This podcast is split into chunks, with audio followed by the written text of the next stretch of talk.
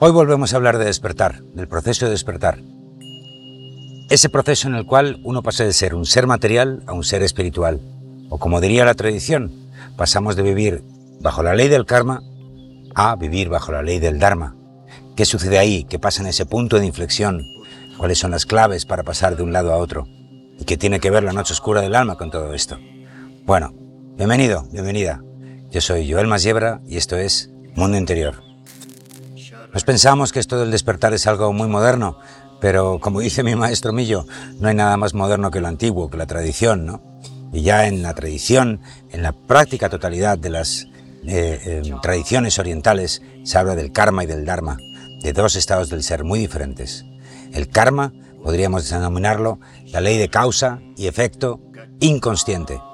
Y el dharma sería el vivir en plenitud, el vivir en el recto vivir, donde todo está alineado.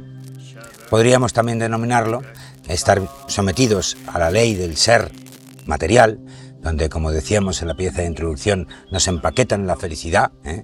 la sociedad nos, nos llena de objetos, a el ser espiritual, donde, donde uno está alineado consigo mismo, con su yo soy, ha conseguido incluso quizás su ikigai, que también le hemos hablado, su, tu propósito de vida y vives de él. ¿no? Son dos estados muy diferentes. Todos, prácticamente todos los que estamos aquí, todos los que están, estáis viendo estas reflexiones, hemos sido educados bajo la ley de la Matrix, bajo la ley del sistema, una asignatura, una facultad, donde la felicidad viene del mundo exterior, donde la felicidad viene en acumular cosas, en acumular objetos, dinero, etcétera, etcétera. ¿no? no voy a seguir mucho por ahí porque ya sabéis a qué me refiero. En ese mundo Existen una serie de leyes que lo dominan y lo, y lo, y lo hacen funcionar.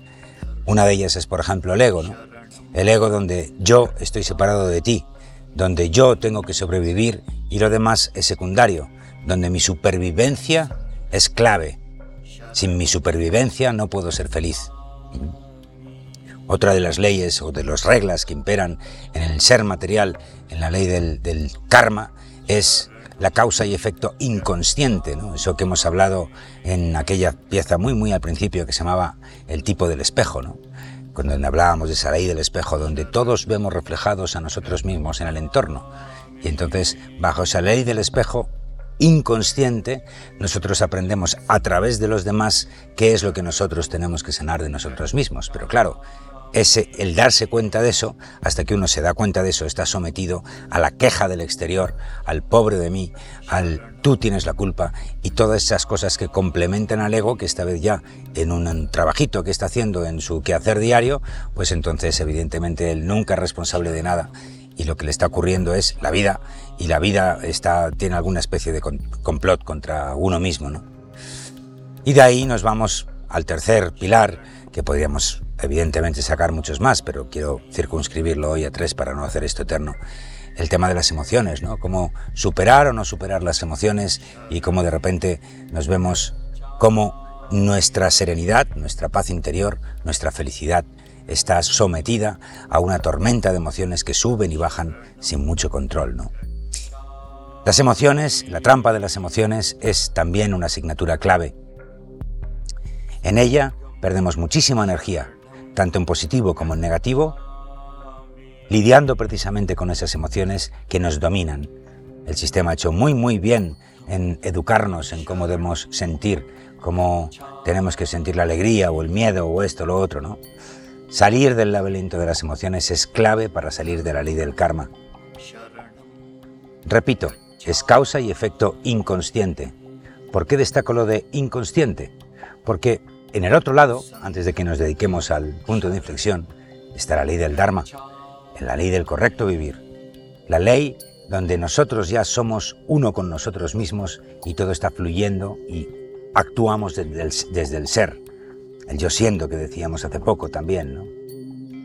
En el mundo del Dharma, en el mundo espiritual, tu realidad, tu principio espiritual ha alterado ya absolutamente todo. En ese otro mundo, tú ya no tienes un trabajo, Tú ya eres, haces lo que haces porque eres así. Yo soy esto, no es mi trabajo, es mi ser el que está en acción. Y por lo tanto hay una coherencia en mí que me hace vivir una felicidad permanente, ¿no? Hablábamos aquí también de la coherencia entre los planos, la coherencia que tiene que haber entre el plano físico, el emocional, el mental, el espiritual, el energético. La coherencia entre lo que digo, lo que pienso, lo que siento, todas esas cosas, ¿no? Esa coherencia viene ya cuando uno ha hecho la transición de mariposa, perdón, de gusano a mariposa, le iba a decir al revés, madre mía, qué follón, de gusano a mariposa. Está en todos lados de la naturaleza. Cuando uno ya es mariposa, cuando vives en las leyes del Dharma, ya eres un ser espiritual ya sabes que no solo no estás solo, sino que estás absolutamente acompañado de todos los seres vivos, somos todos uno, y lo único que, entre comillas, está separado del resto es esa chispa divina que nos da nuestra unicidad, nuestra identidad espiritual, nuestro yo soy. Ese yo soy ya no vive fuera ni separado del contexto de todos los demás. Mm. Todo el ser vivo es mi hermano, que dice el viejo saludo chamánico, ¿no? En ese mundo nadie es culpable y, nadie, y el único responsable de tu vida eres tú. Todo lo que te ocurre es porque te tiene que ocurrir para ayudarte a subir tu vibración y a llegar a cotas más elevadas de conciencia espiritual. No todo el mundo funciona así, evidentemente, pero lo importante es si tú quieres o deseas o estás funcionando así. Eso es lo que te mueve, eso es lo que de alguna forma es tu guía y tu foco. Ya da igual a lo que te dediques. Puede ser estelar, abogado, bombero, profesor, esquiador, da igual, eso es lo de menos. Si eso está dentro de tu ser y ese es el camino que tú tienes que, de alguna forma, seguir para avanzar en tu mundo interior, es lo que tienes que hacer y es perfecto. No hay bien, no hay mal, todo el mundo tiene que hacer lo que tiene que hacer. ¿Y entre medias qué ocurre? Entre medias está el punto de inflexión. El punto de inflexión es un momento muy, muy, muy, muy, muy sagrado y muy concreto. No digo concreto porque ocurra en un instante, pero sí ocurre en un corto plazo de tiempo, ¿no? Hay un momento donde uno de repente las leyes del mundo material ya no le sirven, todavía no sabe engancharse a las leyes del mundo espiritual o de la vida espiritual y están un poco en tierra de nadie. Y entonces empiezas a buscar y entonces te empiezas a dar cuenta que nada te sirve y entonces empieza a ver esa tensión que hablábamos en esa popularísima, de hecho la más popular pieza de todo el mundo interior, que es La Noche Oscura del Alma, ¿no?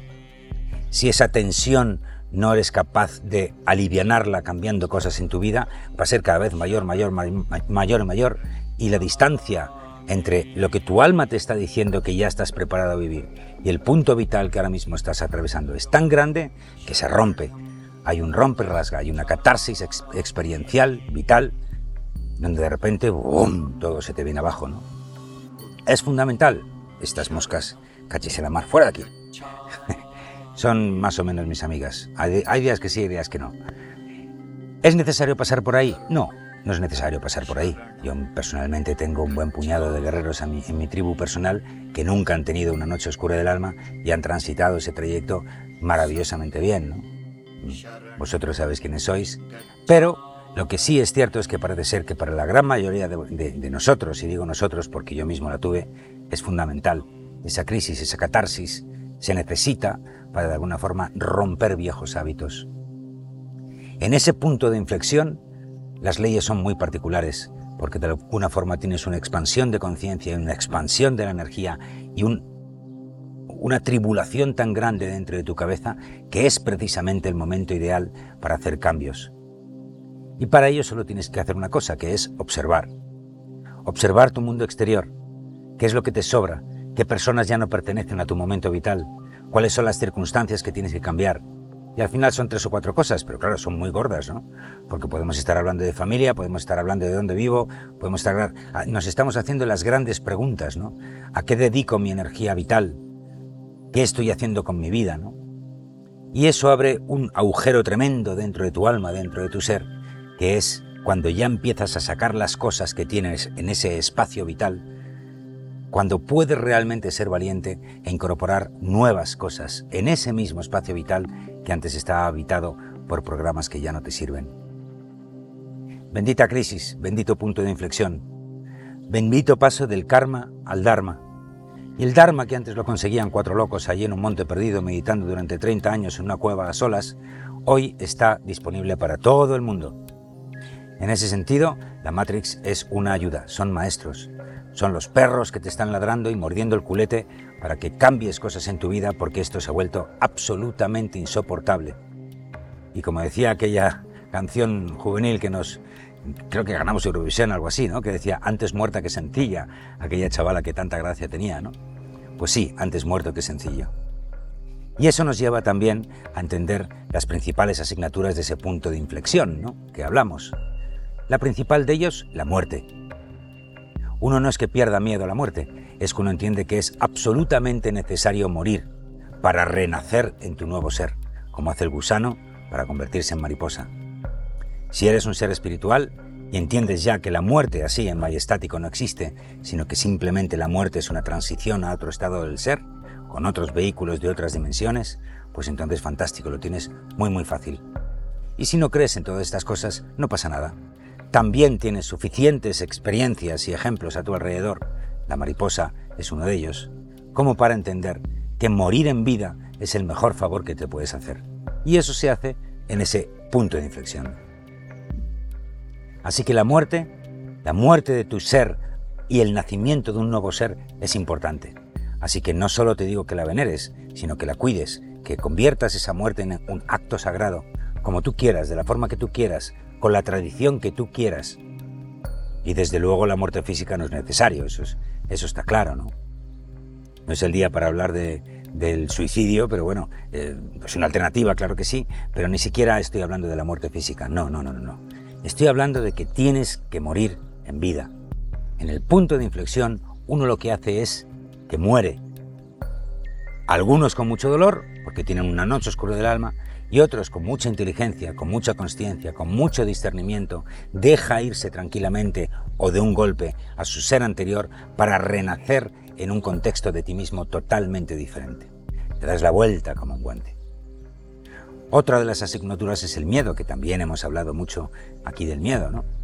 El miedo, que algunos dicen que es un programa alienígena implantado en el plexo solar, y otros dicen que simplemente es algo que nos inyectan las grandes eh, entidades que gobiernan la sociedad a través de los medios de comunicación de masas, bla, bla, bla, bla, bla, para que siempre estemos atemorizados. ¿no? Lo que sí que ya es Vox Populi lo sabe todo el mundo es que el miedo mueve a las masas. Eso se lleva haciendo desde mucho, mucho tiempo, mucho tiempo. Con lo cual, ¿qué es lo que hay que superar? El miedo. ¿Por qué? Porque cuando uno está en Dharma y entiende que lo que único a lo que se dedica el universo es a darte lo que tú estás pidiendo que se te dé consciente o inconscientemente, te está reflejando la energía que tú estás emanando, pues te das cuenta que una vez que superes el miedo, no hay nada que temer. Absolutamente nada que temer. Nada es nada. Evidentemente, si estás en un programa de ego donde lo que temes es perder lo que tienes, entonces tienes todo que temer, porque efectivamente eso es lo que va a ocurrir exactamente. Vas a perder un montón de cosas y vas a ganar otras que te van a llevar sitios que ni siquiera te imaginas, ¿no? Con lo cual, vuelves a seguir ganando. El punto de inflexión es un momento sagrado. Y como decíamos en la etapa anterior, en el capítulo anterior sobre ese, ese trabajo de tribu, si lo haces acompañado, mucho mejor. Eso no quiere decir que necesites una pareja. No, si la tienes, fenomenal. Pero ojo, que sea una pareja consciente. Porque, como todo en la vida, pues hay parejas de karma donde lo que están haciendo es reflejarte cosas que tienes que mejorar o que tienes que soltar y programas que de alguna forma tienes que vivir hasta que dices, vale, ya, basta. Ya no quiero más este maltrato en cualquiera de los niveles que estamos hablando y ahora quiero, decido vivir de otra manera. Relaciones de pareja de karma a relaciones de pareja de Dharma o relaciones conscientes, ¿no? Me da igual que sea la relación de pareja, que sea una relación de amistad o que sea una relación laboral. Me da igual. Relaciones humanas son todas iguales, algunas más cercanas y otras más lejanas. Pero de alguna forma, cuando ya estamos haciendo esa transición en el, en el, en el punto de intersección, estar acompañado de una tribu que tenga ya esos valores espirituales, aunque uno esté un pasito adelante o un pasito atrás, te va a ayudar muy mucho a transitar ese camino, ¿no? Porque, de alguna forma, como decía Iron, lo digo un poco en guasa, eso de mal de, mal de tontos, ¿cómo era? Mal de muchos, consuelo de tontos, ¿no? Bueno, pues bien de muchos, consuelo de listos, que sería, ¿no? bien de muchos, conciencia de muchos, te lleva a entender que no eres el único perturbado que quiere ser feliz y lo quiere tener hoy, aquí y ahora. Si no es hoy, si no es ahora, ¿cuándo? Si no es aquí, ¿dónde? Es decir, volvemos siempre a ese eterno presente, donde de alguna forma el pasado y el futuro te das cuenta que están ahí simplemente para hacer peso, son como, como de alguna forma esos pesos que llevan los buzos en los pies y que te impiden avanzar, ¿no? El pasado hay que soltarlo y el futuro también hay que soltarlo porque aún no está aquí, con lo cual volvemos una vez, una y otra vez a soltar lo que te sobra y afrontar ese punto de intersección entre esos dos mundos aquí y ahora. El trabajo es hoy, aquí y ahora. Hoy puedes hacer tu inventario de lo que te sobra. Hoy puedes hacer unos mandatos para recobrar tu, tu poder. Etcétera, etcétera, etcétera. Y si estás en la noche oscura del alma, honrala, porque eso es un regalo tremendo. ¿Por qué ocurre? Pues porque somos tan torpes que los de arriba vienen y te empujan y te dicen, venga ya, tira para allá. Y luego te das cuenta cuando te caes a la piscina que el agua no solo no está tan fría como tú pensabas, sino que da un gustito tremendo. Bueno, hasta aquí la reflexión de hoy. Bienvenido a tu nueva vida. Enhorabuena si estás en ese punto de inflexión donde a partir de ahora todo va a ser mucho más maravilloso. Ya lo verás. Bienvenido, bienvenida. Gracias por llegar y estar aquí. Yo soy Joel Masiebra y esto es Mundo Interior.